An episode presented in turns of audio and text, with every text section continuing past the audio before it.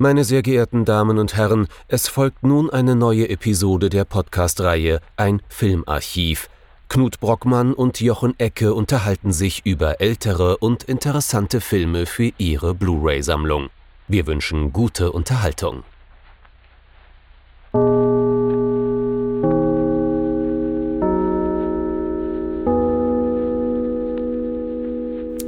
Hallo Knut. Hallo Jochen und hallo liebe Zuhörerinnen und Zuhörer zu einer neuen und leider leider um eine Woche verspäteten Folge von unserem Filmarchiv. Wir schämen uns. Aber wir haben uns die Zeit nehmen müssen, denn wir haben uns einen Film angeschaut, den wir so nicht erwartet hatten, vor allem den wir nicht als so interessant, spannend und gut erwartet hatten. Was haben wir uns denn angeschaut, Jochen? Wir haben uns angeschaut und waren, wie du schon gesagt hast, einigermaßen verblüfft von Non si servizia un paperino von Luci, Lucio Fulci.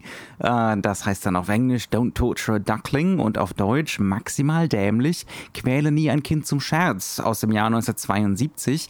Wenn man den Scherz weglässt, ist das mit dem Kinderquälen okay. Das scheint jedenfalls so zu sein. Ähm, ich weiß nicht, warum der Film so genannt wurde.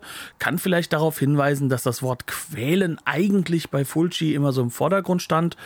Ähm, wobei dieser Film ja, glaube ich, einer seiner Frühwerke ist, womit man gar nicht wissen Halbwegs. konnte, was da eigentlich noch so auf uns zukommen wird äh, mit diesem Regisseur. Ähm, also noch keine Zombies, die von Glockenseilen hängen. Da ist noch gar nichts gewesen eigentlich.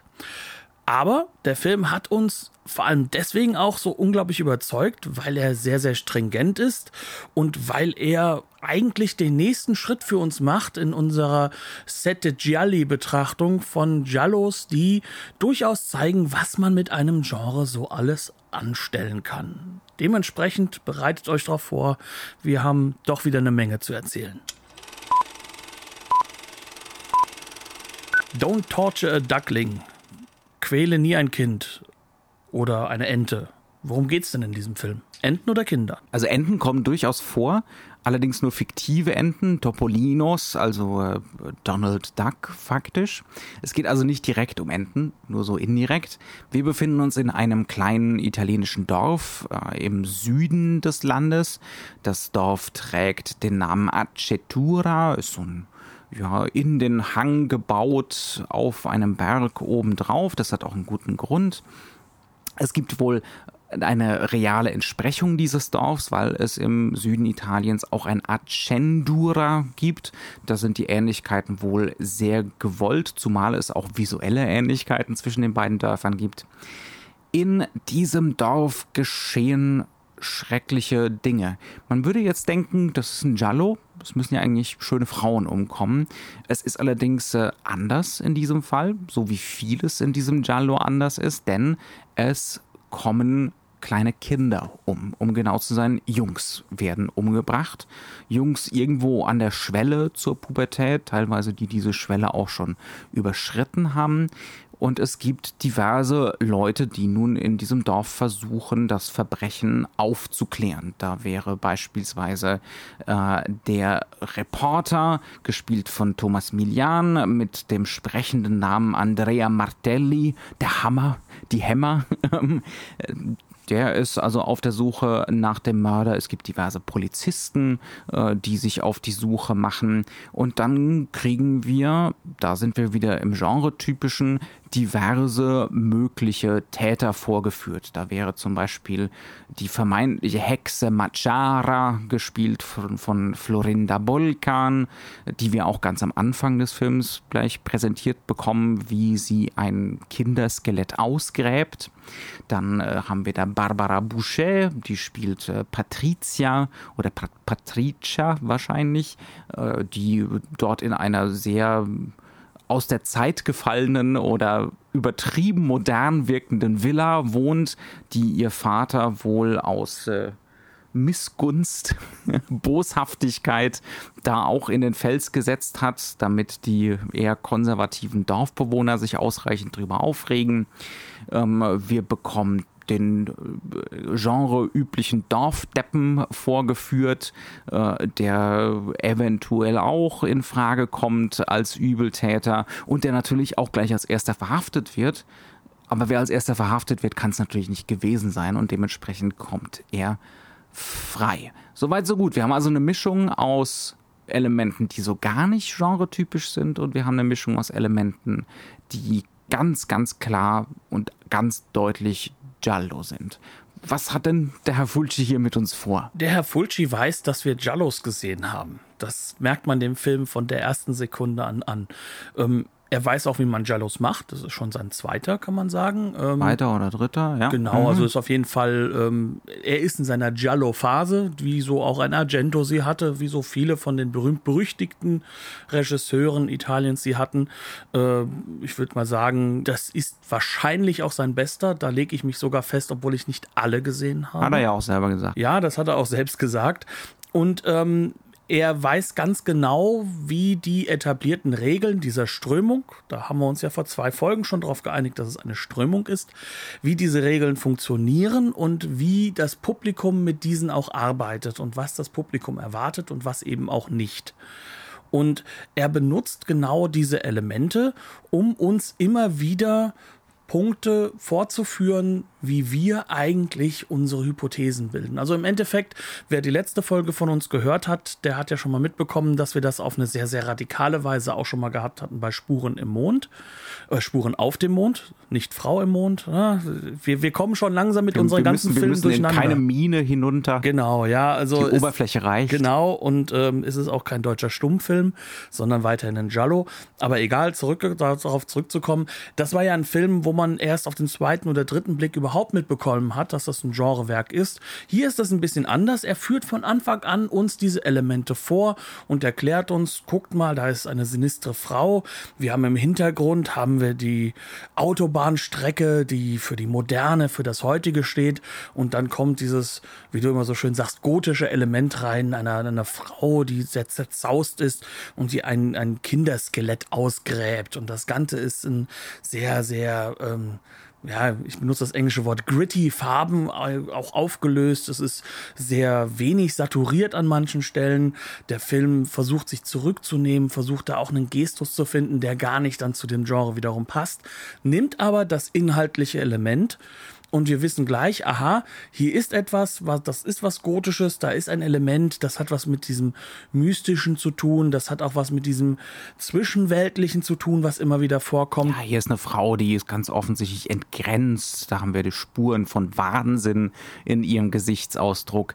Wer Kinderskelette ausgräbt, hat sie wahrscheinlich auch vorher eingebuddelt, wahrscheinlich im noch nicht Skelettzustand. Ja, also dementsprechend, da werden Fährten gelegt, ist auch von vornherein klar klar, das kann nicht so einfach sein, die Lösung des Rätsels. Aber man denkt sich, okay, wir haben hier so die übliche Mischung, ne? die Autobahn im, im Hintergrund, äh, die Abgründe der menschlichen Psychologie im Vordergrund. Klassiker. genau, und das führt der Film immer wieder fort. Also man kann nicht sagen, dass man das Gefühl hätte, man hätte es nicht mit einem Giallo zu tun. Von Anfang an hat man eigentlich das Gefühl, das ist ein klassischer Giallo, aber dann kommt das, was du eben schon erwähnt hast. Ne? Zum, zum ersten kommt, ja, die ermordeten Leute werden weder mit äh, irgendwelchen Lederhandschuhen umgebracht, noch werden sie ähm, in unserer Erwartungslogik weiblich sein, sondern es sind halt Kinder und vor allem Jungs. Es sind äh, also weder weiblich noch sonst irgendwie ähm, junge Damen, die dann auch sexualisiert umkommen. Um, um genau zu sein, wir, wir sehen nicht mal, wie sie umkommen, sondern der Film verweigert uns eigentlich das, was ich bei Fulci am meisten erwartet hätte, nämlich grafische Gewalt, extreme Gewalt, wenn es zu diesen typischen Morden des Giallo-Serienmörders kommt. Er schneidet immer weg. Jedes Mal.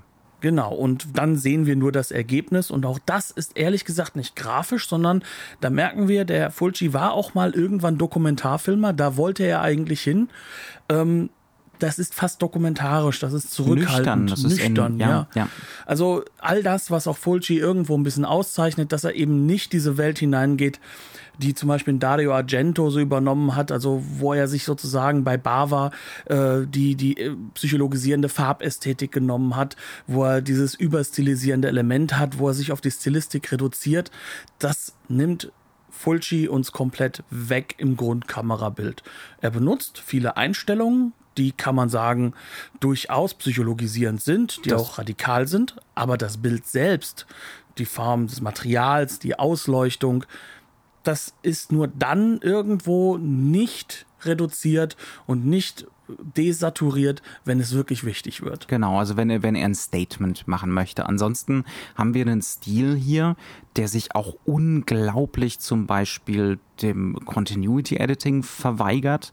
Es ist so ein ganz klar ans Dokumentarische angelegter Stil, der eher so ein und dann und dann und dann äh, inszeniert. Das ist ganz häufig äh, Handkamera beispielsweise, super wackelig, äh, hat öfter mal mit dem Fokus zu kämpfen, aber alles gewollt so, mit ganz vielen Schwenks, alles halbnah, nah, Großaufnahme, praktisch keine totalen, praktisch kein Schuss gegen Schuss.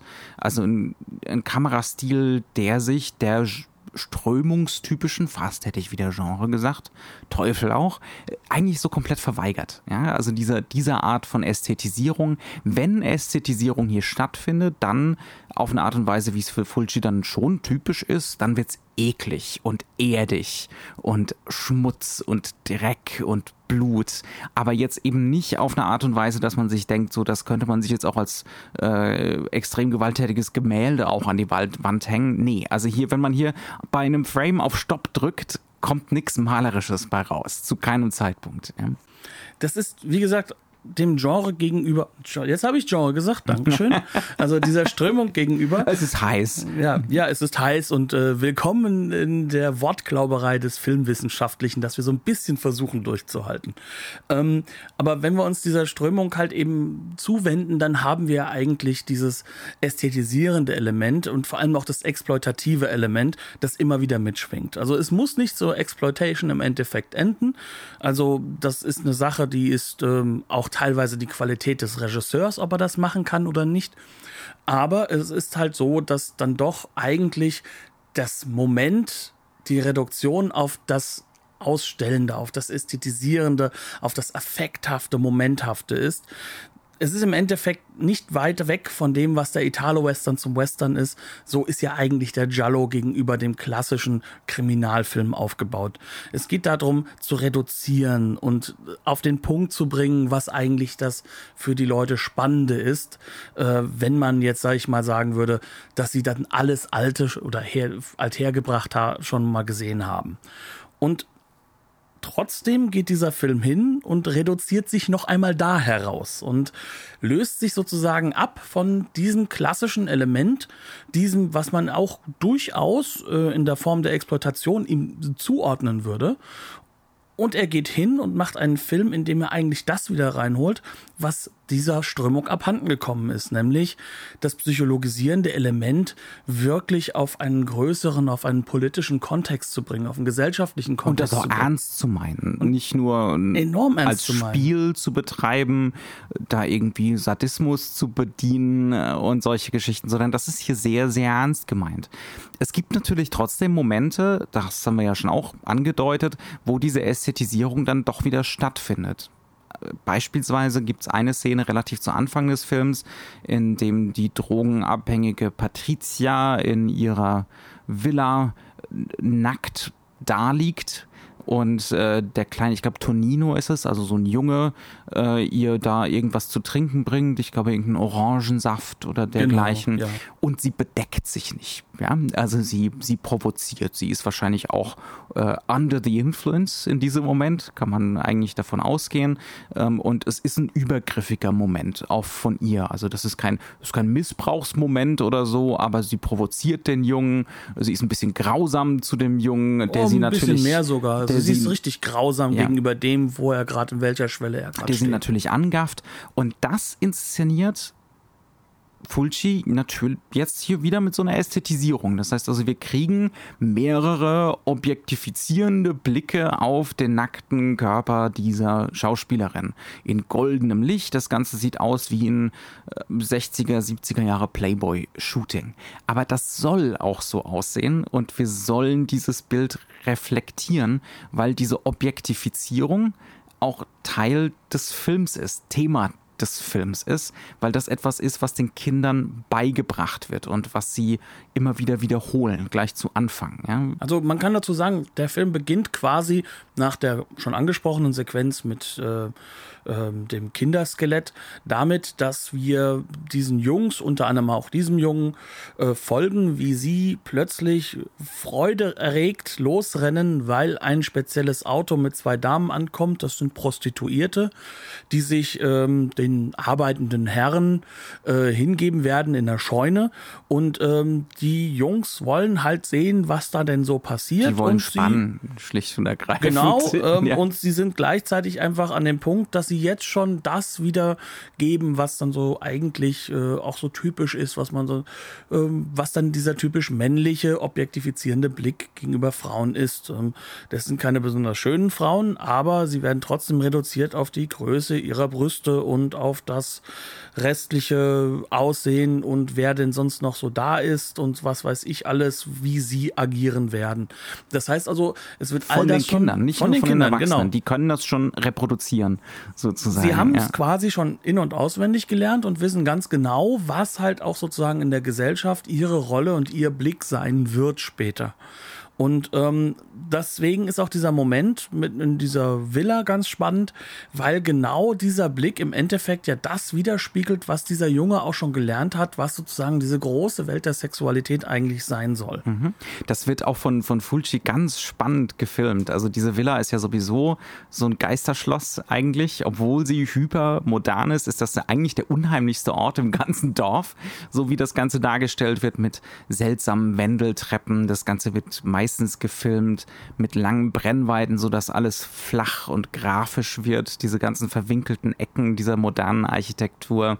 Und dann gibt's die üblichen 70er Jahre äh, Utensilien so im Vordergrund. Ähm, dieser ein Glaskasten mit einer äh, Flüssigkeit von hoher Viskosität, so dass die also wie in Zeitlupe so in Wellen der Glaskasten neigt sich und die Welle von dieser Flüssigkeit schwappt so langsam darunter. Das Ganze ist natürlich extrem fallisch. Äh, es hat sowas auch, wenn man es als Metapher lesen möchte.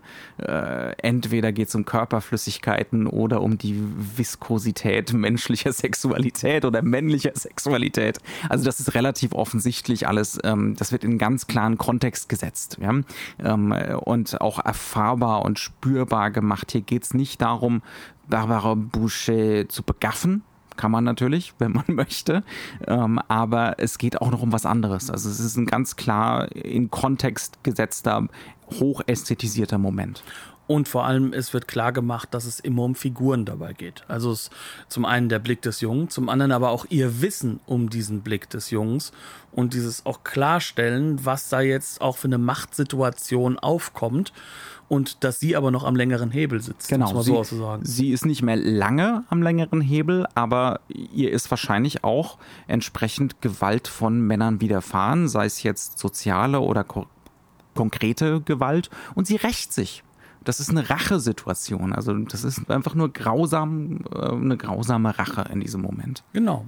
Und da kann man eigentlich auch hingehen und kann sagen, dass sich hier zwei, drei Dinge oder mehrere Motive aufspannen, die diesen Film komplett äh, hochkonstruiert erscheinen lassen und die sich durch diesen ganzen Film durchziehen. Und einer dieser Punkte ist halt eben diese Sexualität, die aufkommende Sexualität, die auch gleichzeitig ein Machtgefüge ist, ähm, die auch dahin geht, dass hier ein Machtgefüge aufgebaut wird, dass im Endeffekt äh, Männer immer auf die höhere Position sitzt gegenüber Frauen. Ähm, und auf der anderen Seite wird auch was aufgebaut. Dieser Junge ist natürlich im Dorf in der Obhut, kann man schon sagen, vom dortigen Pfarrer. Der hat nämlich all die Jungs um sich geschart, damit sie Fußball spielen können und äh, auch dementsprechend nebenbei auch mal gerne beten.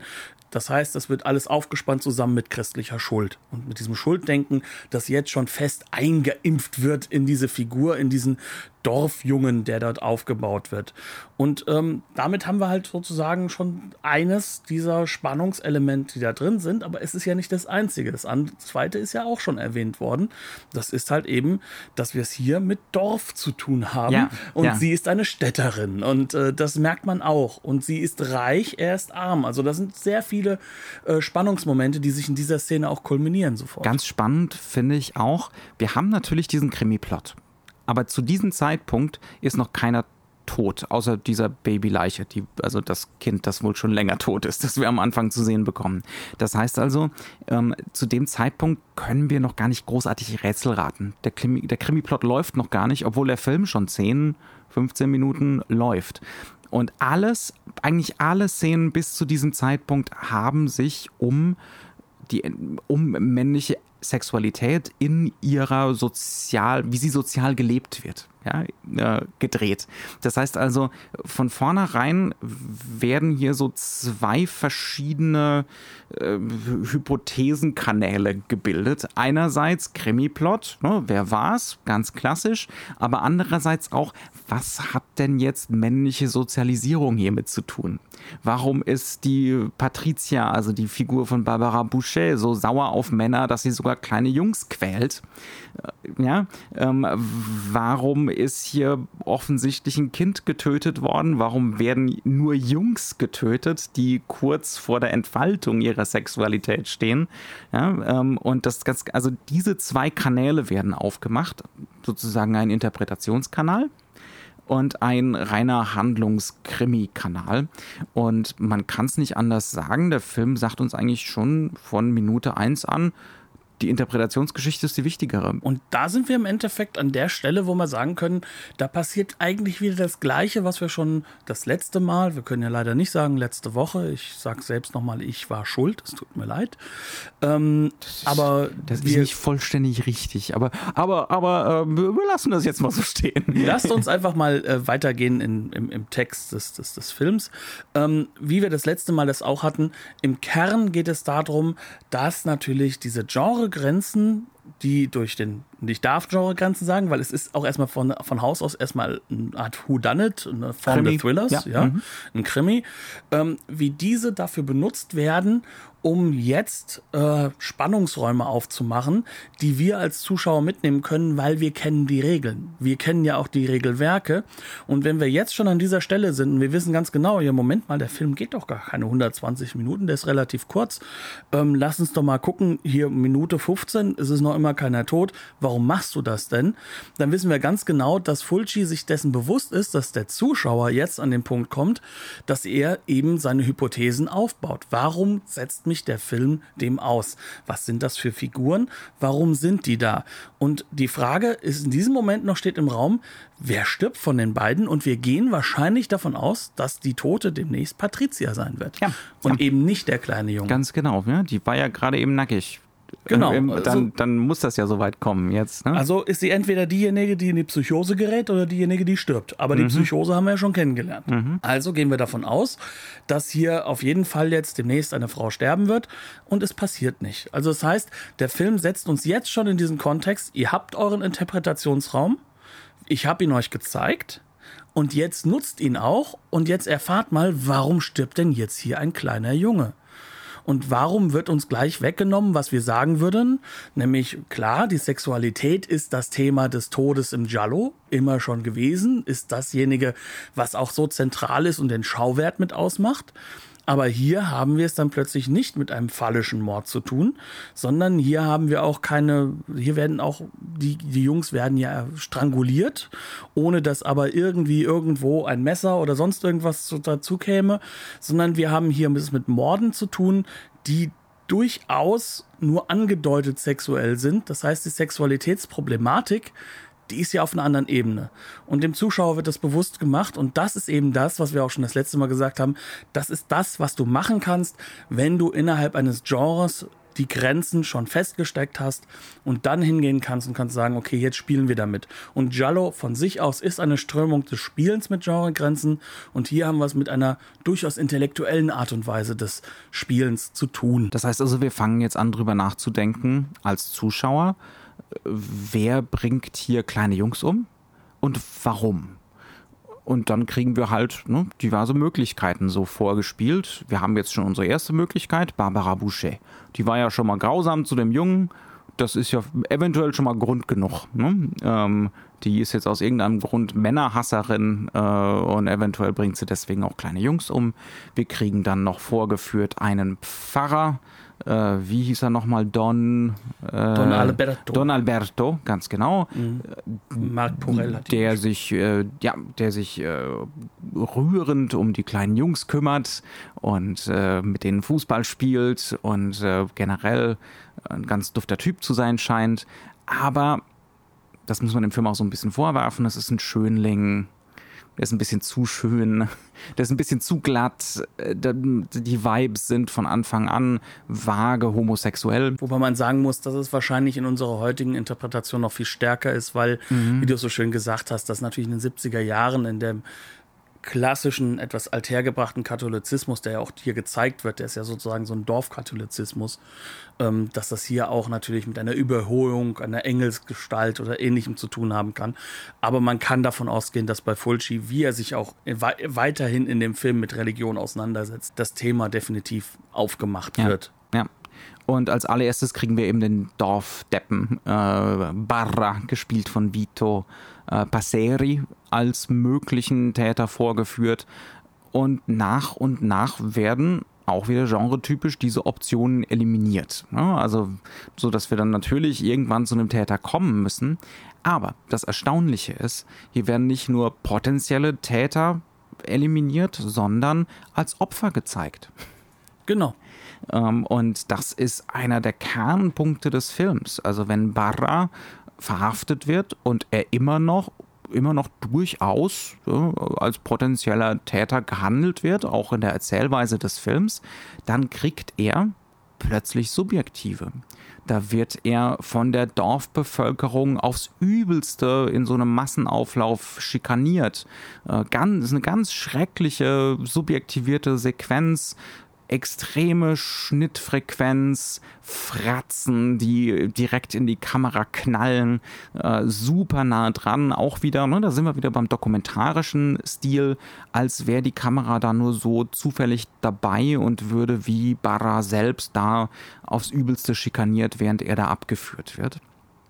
Und das ist so ein Muster. Also nach und nach zeigt uns der Film auf, egal ob es die Figuren jetzt gewesen sind oder nicht, wir sollten Empathie haben. Das sind die einzigen Figuren, denen der Film tatsächlich diese ne, subjektiven äh, gönnt, ähm, bei dem uns der Film die ganze Zeit suggeriert, leidet mit ihnen mit.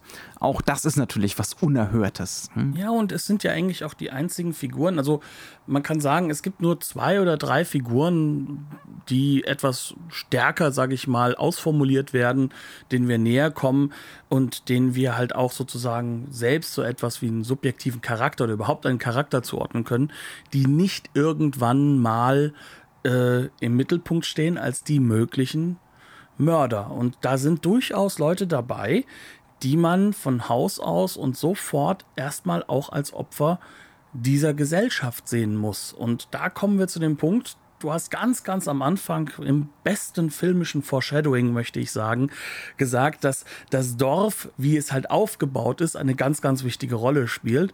Und das tut es auch, weil das Dorf ist im Endeffekt das Tableau. Das ist, kann man schon so schön sagen. Ähm, das ist wunderbar in die Felswand hineingehämmert. Eher horizontal als vertikal. Genau, das ja. heißt, wir können mit der Kamera das komplette Dorf quasi zeigen und wir können zeigen, das ist sozusagen der Bereich, der Canvas, auf dem sich alles abspielt und der im Zentrum des Ganzen steht. Und fast alle die Dorfbewohner, die wir kennenlernen, sind eigentlich nichts anderes als Erweiterungen dieses Ganzen, dieses Canvas. Die werden gar nicht so richtig personalisiert, bis darauf, dass sie der Film bösartig hat, sind. Der Film hat auch keinen Protagonisten. Man könnte jetzt zum Beispiel davon ausgehen, dass äh, Andrea Martelli, also dieser äh, Reporter, etwas schmierige Reporter, gespielt von Thomas Milian, dass der zum Beispiel der Protagonist sein könnte oder irgendein Kommissar. Immerhin einer der Stars der Zeit. Ganz auch, genau, ne? ein großer Star. Aber stattdessen wechselt der Film völlig, also ständig, andauernd sozusagen den Protagonisten. Die Kamera heftet sich mal an die Figur, mal an jene Figur.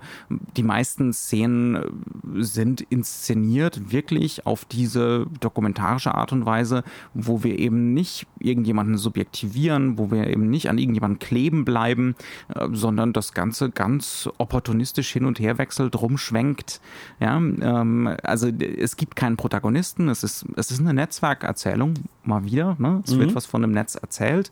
Ähm, eben über dieses Dorf. Da gibt es auch zum Beispiel eine absolut geniale Einstellung, wo wir auf so einer super totalen, extremen totalen von dem Dorf anfangen. Äh, irgendwie früh morgens oder spät abends. Und dann zoomen wir so langsam rein. Und wir denken, jetzt kriegen wir irgendwie entweder einen Mord gezeigt oder zumindest den Täter gezeigt. Und wir sehen plötzlich eine schwarze Gestalt mit einem Korb in der Hand, äh, die Gassen hinunter humpeln und wir denken, okay, das ist jetzt hier wieder die nächste Kinderleiche. Und es stellt sich dann am Ende raus, nach, am Ende dieser langen Einstellung, nee, das wird jetzt die alte Frau sein, die die nächste Kinderleiche entdeckt überhaupt. Aber dieser Verdachtsmoment bleibt hängen.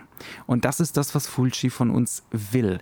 Er will, dass wir drüber nachdenken, was, wenn es das ganze Dorf war auf eine ganz bestimmte Art und Weise. Also jetzt nicht im Sinne von jeder von den paar hundert Einwohnern da hat irgendein Kind umgebracht, sondern die sind alle durch ihre Umgangsformen, ihre Sozialisierung, ihre Haltung mitverantwortlich hierfür. Ja, also mhm. das ist das, was hier suggeriert wird und was für eine Atmosphäre erzeugt wird durch diese falschen Fährten, die uns binnen Sekunden als falsche Fährten ganz deutlich entgegengehauen werden. Nö, war gar nicht so, aber denk mal drüber nach. Genau, also das ja. ist eines der zentralen Elemente. Und wenn wir dann dieses Dorf halt auch nochmal uns ein bisschen näher betrachten, dann geht es natürlich um eine ganz gewisse Form von ja, sozialem Zusammenleben. Und die wird immer stickiger, immer schlimmer, immer schrecklicher. Und das ist so der einzige Moment, wo ich sagen würde, wo dann halt dieser Investigativmoment wirklich funktioniert, nämlich dass der Polizist aus der Stadt auch hier, wir haben wieder Kontrapunkt, wie wir es vorhin ausschatten. Wir haben die aufgeklärte Stadt, wir haben die moderne Stadt. Auch ähm, Patrizia gehört ja zu der modernen Stadt. Und auf der anderen Seite haben wir das Dorf, das nicht nur sehr gläubig ist, sondern auch abergläubig. Weil wir bekommen noch weitere Figuren zu, zu sehen. Figuren, die dann mit schwarzer Magie umgehen können und die halt auch ernst genommen werden. Und ähm, das ist gar nicht mal so unrealistisch. Das ist in den 70ern gerade im Süden Italiens noch sehr weit verbreitet gewesen.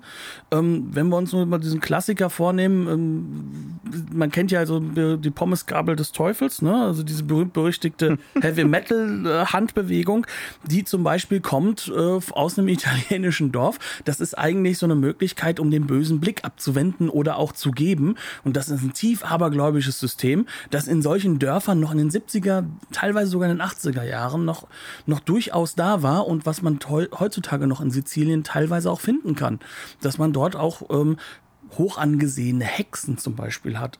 Das sind einfach alte Damen, die mit Kräutern umgehen können. Das ist fast so, wie, wie man es wie sich aus dem Mittelalter vorstellt. Und die werden auch gegeneinander gepittet, kann man sagen. Aber das Dorf ist das, was im Zentrum steht, denn irgendwo in diesem Dorf muss dieser Mörder ja sein. Und auf der einen Seite, jeder Mörder oder jeder potenzielle Mörder hat auch wirklich was Düsteres an sich aber gleichzeitig haben wir trotzdem diese ganz feste Struktur, dass jeder, dem wir das zutrauen, dazu gebracht wurde, dass wir es ihm zutrauen. Und das ist eine ganz, ganz große Stärke des Films, die sich an einer zentralen Figur, wie ich finde, hervorragend beschreiben lässt, nämlich an der Hexe. Ich weiß nicht, ob wir da schon jetzt direkt drauf eingehen wollen. Wieso auch nicht? Also das wäre jetzt auch mein nächster Punkt genau. gewesen. Genau. Wir beginnen hier wieder Florinda Bolkan, schon wie bei unserem letzten Podcast von den Schritten auf dem Mond, die diese Hexe, diese vermeintliche Hexe Manchara spielt.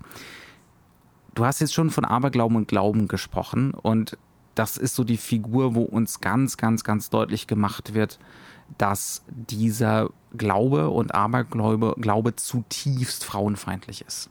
Ja, also das ist was, da ist der Film unglaublich insistent, was das angeht. Denn diese Machara äh, wurde wohl schon als kleines Kind an ihren Onkel oder weitergereicht, der sie aufgezogen hat. Und es ist mehr als deutlich, dass dieser Onkel sie missbraucht hat. Ähm, es weiß wohl auch jeder, dass sie schwanger war. Wahrscheinlich minderjährig von ihm schwanger. Ähm, und dass dieses Kind nicht überlebt hat. Und damit haben wir auch schon die Erklärung, was das für, eine, was das für ein Kinderskelett war, das sie da am Anfang ausgegraben hat. Und das akzeptiert jeder im Dorf. Das wird sogar als, äh, als sozusagen wichtiger Bestandteil der Magie wahrgenommen. Denn der Onkel, der hat, macht da ein gutes Geschäft mit. Äh, und ähm, jeder glaubt dran, dass ihnen da auch geholfen werden kann auf diesem Wege von der Hexe und von dem magiebegabten Onkel. Und das geht völlig in Ordnung. Ja? Also das geht einfach, da, da verliert keiner auch nur ein Wort drüber, was dieser Frau angetan wurde. Und das das ist extrem in your face, wie das Ganze dargestellt wird. Äh, ist wahrscheinlich für die 70er Jahre notwendig und Giallo ist natürlich auch ein In-Your-Face-Genre. Ja, also immer eine Strömung. Subtil, ja, äh, subtil geht auf jeden Fall anders, mhm. aber da wird es wirklich super insistent. Also die wird dann als mögliche Täterin identifiziert und die wird gejagt. Also es ist so ein, wir haben auch wieder so eine Steigerungslogik im Film und das ist wirklich eine Hetzjagd. Am Ende von der Hetzjagd ist sie umringt von Männern mit Schäferhunden.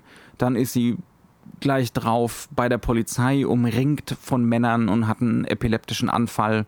Ähm, und sie kriegt auch mit allen möglichen cleveren Mitteln nehmen wir an ihrer subjektiven Teil, an ihren Emotionen. Also Fulci spielt da mit extrem schnellen Schärfefahrten, zum Beispiel minimalen Kamerabewegungen, die ihre innere Aufgewühltheit zum Beispiel darstellen.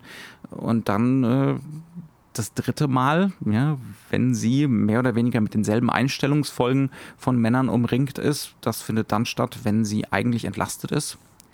Ja, also sie kann es nicht gewesen sein. Und dann wird sie auf einem heruntergekommenen Friedhof in einer wirklich ganz, ganz schrecklichen Szene von Männern aus dem Dorf umgebracht. Zu Tode geprügelt. Zu Tode geprügelt. Und wir sehen wirklich mit einer subjektiven Wucht jeden Einschlag im Gesicht, am Bauch, der Bauch hat natürlich auch wiederum hier durchaus die Referenz auf das, auf das totgeborene Kind oder das gestorbene Kind. Ähm, an allen möglichen anderen Enden. Ähm, als erstes muss ihre Hand dran glauben und es ist sehr äh, klar und offensichtlich gezeigt. Es, es, es platzen Blutelemente quasi aus den Wunden heraus. Ähm, sie leidet zutiefst, sie stirbt auch nicht sofort, sie wird sterben zurückgelassen. Ähm, und im Endeffekt sehen wir dort die volle Ästhetik von Fulci, aber und das ist wirklich das einzige Mal, wo ich das sagen kann, in einem Kontext, in dem das nicht exploitativ wirkt, obwohl es die gleiche Ästhetik ist wie sonst, sondern es wirkt zutiefst schockierend, unglaublich emotional. Man leidet mit dieser Frau mit. Man leidet wirklich nur noch mit der Persönlichkeit mit. Und gleichzeitig weiß man, dass in der Dorflogik sie aber trotzdem die Schuldige ist, weil sie ja als Hexe die Kinder verflucht hat und dementsprechend, egal wie wer sie auch umgebracht hat, eigentlich ist sie schuld und man hat eine Frau, die man sozusagen als Schuldige festlegen kann. Und das ist dem Dorf nur gut und recht. Und man nimmt nicht zu viel weg. Es wird niemand dafür zur Rechenschaft gezogen, sondern das Dorf hat gesprochen und selbst die Polizei von außen, die sich nicht darum gekümmert haben, sie zu schützen, obwohl da zumindest ein Erklärbär sitzt, der ganz genau weiß, wie dieses Dorf funktioniert. Ähm, aber wir haben trotzdem diese Situation, sie wird rausgelassen, es ist egal. Sie ist halt jetzt nicht die in der faktischen großen Welt Schuldige. Ähm, und dementsprechend wirft man sie im Endeffekt dem Dorf dieser Rachesituation vor. Und zwar, ich würde sagen, wahrscheinlich die Leute aus der Stadt wissen wirklich nicht, was sie getan haben, aber zumindest ein paar der Polizisten wissen ganz genau, was passiert. Und es ist ihnen wahrscheinlich dann, so sehr sie dann halt auch danach drüber reden, wie schlimm doch der Mord war, gar nicht mal so unrecht, äh, dass Volkes Seele ein wenig beruhigt ist. Ja, ja, ja.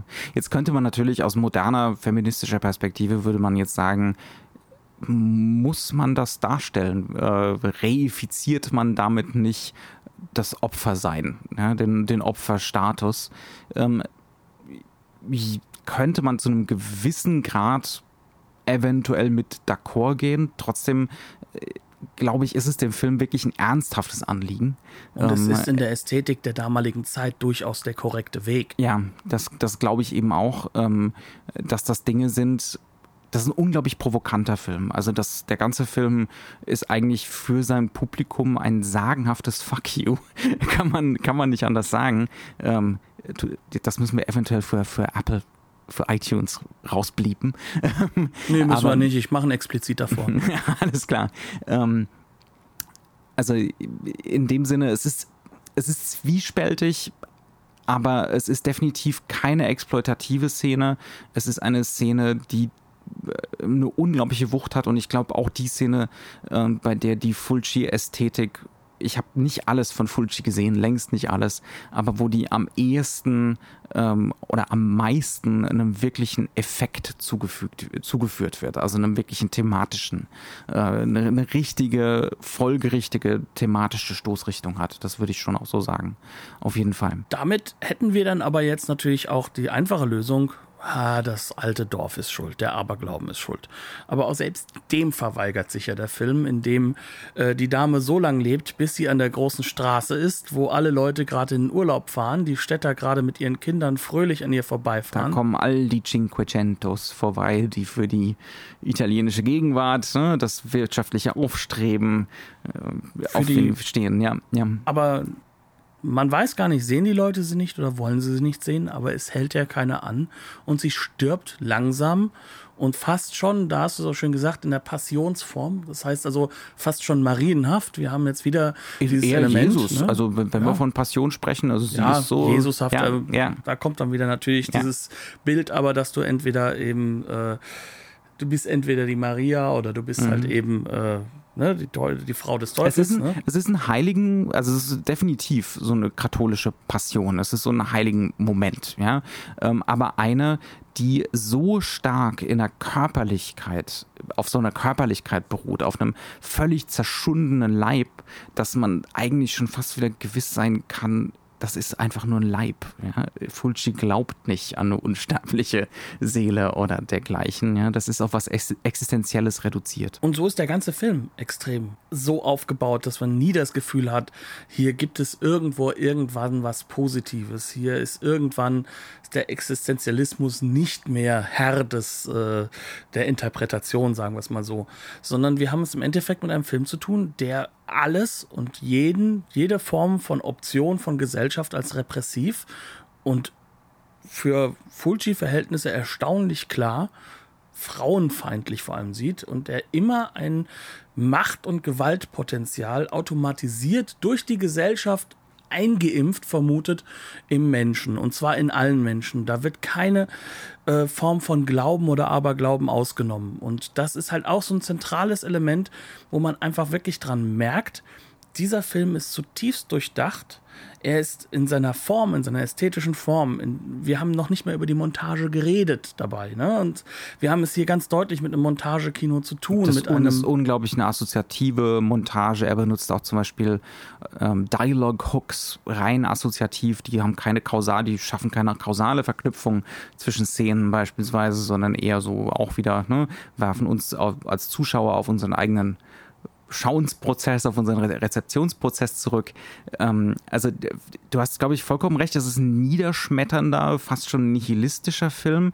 Und das einzige optimistische oder das einzige irgendwie konstruktive an diesem Film ist eben, dass er uns immer und immer wieder auf unsere eigene moralische Haltung, unsere eigene Beurteilung, unser eigenes, unsere eigene Mittäterschaft als Zuschauer äh, zurückwirft. Ja? Also das ist wirklich das ist eine ganz zentrale Strategie. Die kann natürlich auch nur dann zustande kommen, wenn es keinen Protagonisten gibt, wenn, wenn wir uns an nichts heften können. Äh, da gibt es nichts, woran wir uns festhalten können, außer dem Insistieren auf Empathie für alle diese Opfer in diesem Film. Und das meint auch und vor allem auch die Kinder, also auch die Jungs. Auch da ist es so, dass ihnen die Schuld nicht zugesprochen wird, das ist ja dann sozusagen die Logik des Kirchlichen wieder, dass sozusagen die Schuld natürlich darin liegt, dass hier eine Sexualität aufkommt, ne? Erbschuld und ähnliches.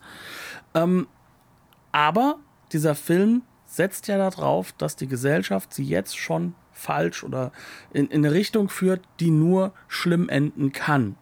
Und zwar, wenn nicht für sie, dann irgendwann für Frauen wie Patricia. Ja, ja, ganz genau. Also es kann nur immer so weitergehen innerhalb der Logik von diesem Film.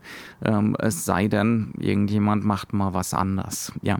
Und genau darauf kommt es letzten Endes Ful äh, Fulci, glaube ich, schon an. Also es ist ein enorm cleverer Film, auf jeden Fall. Und auch ein sehr äh, leidenschaftlicher Film, wahnsinnig stringent und das war durchaus überraschend, wenn man von Fulci, so wie ich beispielsweise, sonst nur den Splattergrab kennt. Geht mir ähnlich. Äh, ich habe ja seine Versuche, mal sowas wie Conan zu machen, mit viel Weichzeichner und viel Sex und viel Augengewalt, ähm, mir angeschaut. Und ähm, ich muss auch ganz ehrlich sagen, auch die anderen Jolly, die ich von ihm kenne, ähm, verlieren ihren Fokus immer wieder, hat man das Gefühl. Aber hier merkt man dem Film an, dass dieser Film sozusagen wirklich darauf nur gebaut ist, eine Message zu haben und mhm. dass die ihm zentral wichtig ist und aus ihm den Dokumentarfilmer genauso herausholt wie den wissenschaftlich gebildeten Mann. Mhm. also auch, eine, auch ein unglaublicher Moment im Film, fand ich. Ähm, es, der hat so eine Zweiteilung die er auch so markiert, ne, in mhm. Teil 1, Teil 2. Da gibt es auch entsprechende Texttafeleinblendung. Und zwischen dieser, vor der Texttafel und nach der Texttafel wird dieselbe Einstellung wiederholt. Die kommt zweimal, das ist, äh, ich glaube, die Florinda Bolkan-Figur, also die Machara, genau, wie, sie, wie sie aus der Kirche rauskommt, nachdem eines der Kinder da, ne, also es gab den äh, Gottesdienst für das tote Kind und sie kommt aus der Kirche raus, äh, bevor der Gottesdienst überhaupt vorbei ist, einigermaßen emotional aufgelöst und wenn die, wenn die Einstellung wiederholt wird, gibt es dann einen Gegenschuss und uns wird klar, das war nicht ein reines erzählerisches Filmbild, sondern es waren Polizisten, die sie beobachten und filmen mit einer Filmkamera tatsächlich, ja. ähm, um sie zu überwachen in ihrem Verhalten. Ähm, und das ist ja auch ein unglaublich selbstreflexiver Moment, weil uns Fulci ja damit auch zu verstehen gibt, auch das vorherige, was wir als reines Filmbild wahrgenommen haben, da stand jemand hinter der Kamera, nämlich Fulci. genau. ähm, das war genauso ein Männerblick, ja, wie dieser Polizistenblick jetzt danach.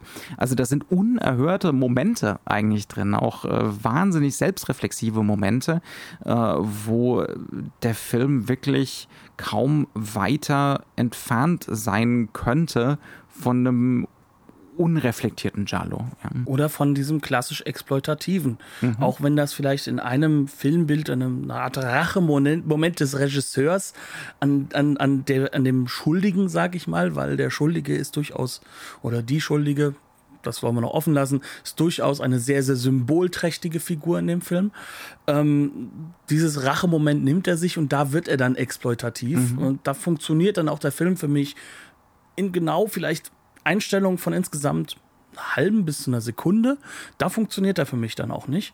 Aber sonst verweigert er sich der Exploitation trotz der grafischen Gewalt, trotz dieses genauen und eisenharten Blickes auf alles, was ekelerregend ist, sage ich mal, und schafft es uns zu erklären, was wir vielleicht als Frage hatten bei seinen anderen Filmen, nämlich was will er eigentlich damit? Außer Affekte schaffen. Ne? Genau. Wir, wir, wollen jetzt auch das, das, das, den Rest des Fulci'schen Oeuvres nicht irgendwie herabwürdigen. Wir wollen einfach nur sagen, das hier ist wahrscheinlich schon sein bester Film. Sein bester Film, aber vielleicht auch so ein bisschen der Schlüssel. Also für mich ist das mhm. Interessante jetzt, mir nochmal seine Zombie-Filme anzugucken und zu schauen, okay, wie viele dieser Strategien entwickelt er halt vielleicht so viel weiter, dass ich diese Filme vielleicht auch gar nicht richtig verstanden habe oder nicht so verstanden habe, wie er sie vielleicht verstanden ja. haben wollte. Ja. Und ähm, für mich ist es eigentlich nur nochmal ein Aufruf, mir nochmal die anderen Sachen also genauer ich, anzugucken. Ich hätte durchaus jetzt auch Lust, auf jeden Fall.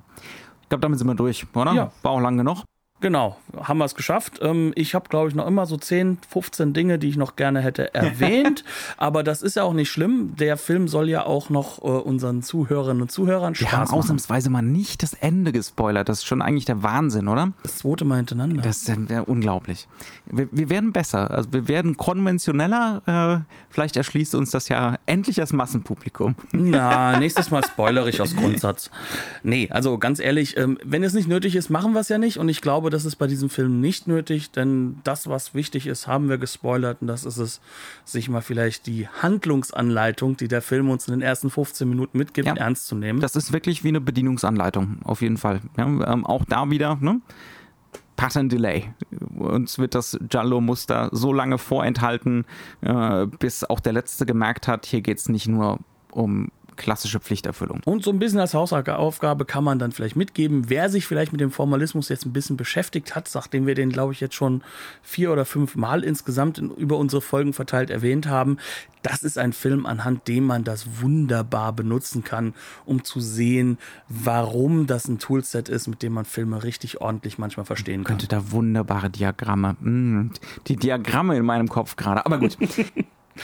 Wir haben den Film gesehen auf der Blu-ray von Arrow Video aus UK. Äh, wie immer eine exemplarische Disc, gibt es rein gar nichts auszusetzen dran. Wir haben die deutsche Veröffentlichung leider nicht gesehen, gehen aber davon aus, dass sie wahrscheinlich auch sehr, sehr ordentlich ist. Auch Aber schwer zu bekommen, denn der Film ist in Deutschland, so viel ich weiß, bis heute nicht irgendwo in einen normalen FSK-Rahmen runtergesetzt worden. Und auch ordentlich teuer, muss man halt auch sagen. Ja. ja.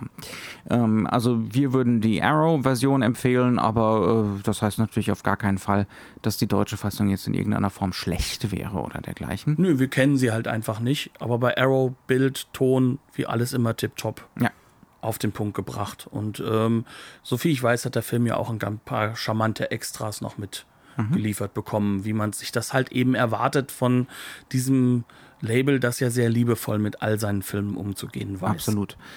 Ansonsten gibt es die übliche Handlungsanweisung oder die Handlungsbitte. Nennen wir es Handlungsbitte. Ähm, ihr findet uns auf Facebook, ihr findet uns auf Twitter, wenn ihr uns Feedback geben möchtet, im positiven wie im negativen. Wir sind für alles offen und antworten auch innerhalb von hm, mindestens 48 Tagen, ja. Ganz genau. Äh, ihr helft, helft uns sehr, wenn ihr insbesondere auf iTunes Bewertungen hinterlasst. Da ist nicht viel passiert die letzten Monate. Ja, da, bitte, wären, bitte, da, bitte. da wären wir zutiefst dankbar für. Äh, ansonsten freuen wir uns, wenn ihr auch das nächste Mal wieder einschaltet. Äh, uns herunterladet. Uns, genau, äh, uns weiterempfehlt. Diesmal auch wieder im wöchentlichen Rhythmus. Äh, ja, Pink, das, Pinky Swear. Ja, wir werden es auf jeden Fall versuchen, mindestens mal zwei Wochen durchzuhalten. Das werden wir auch schaffen, weil wir heute nämlich noch eine zweite Folge aufnehmen. Spoiler, jetzt habe ich doch gespoilert.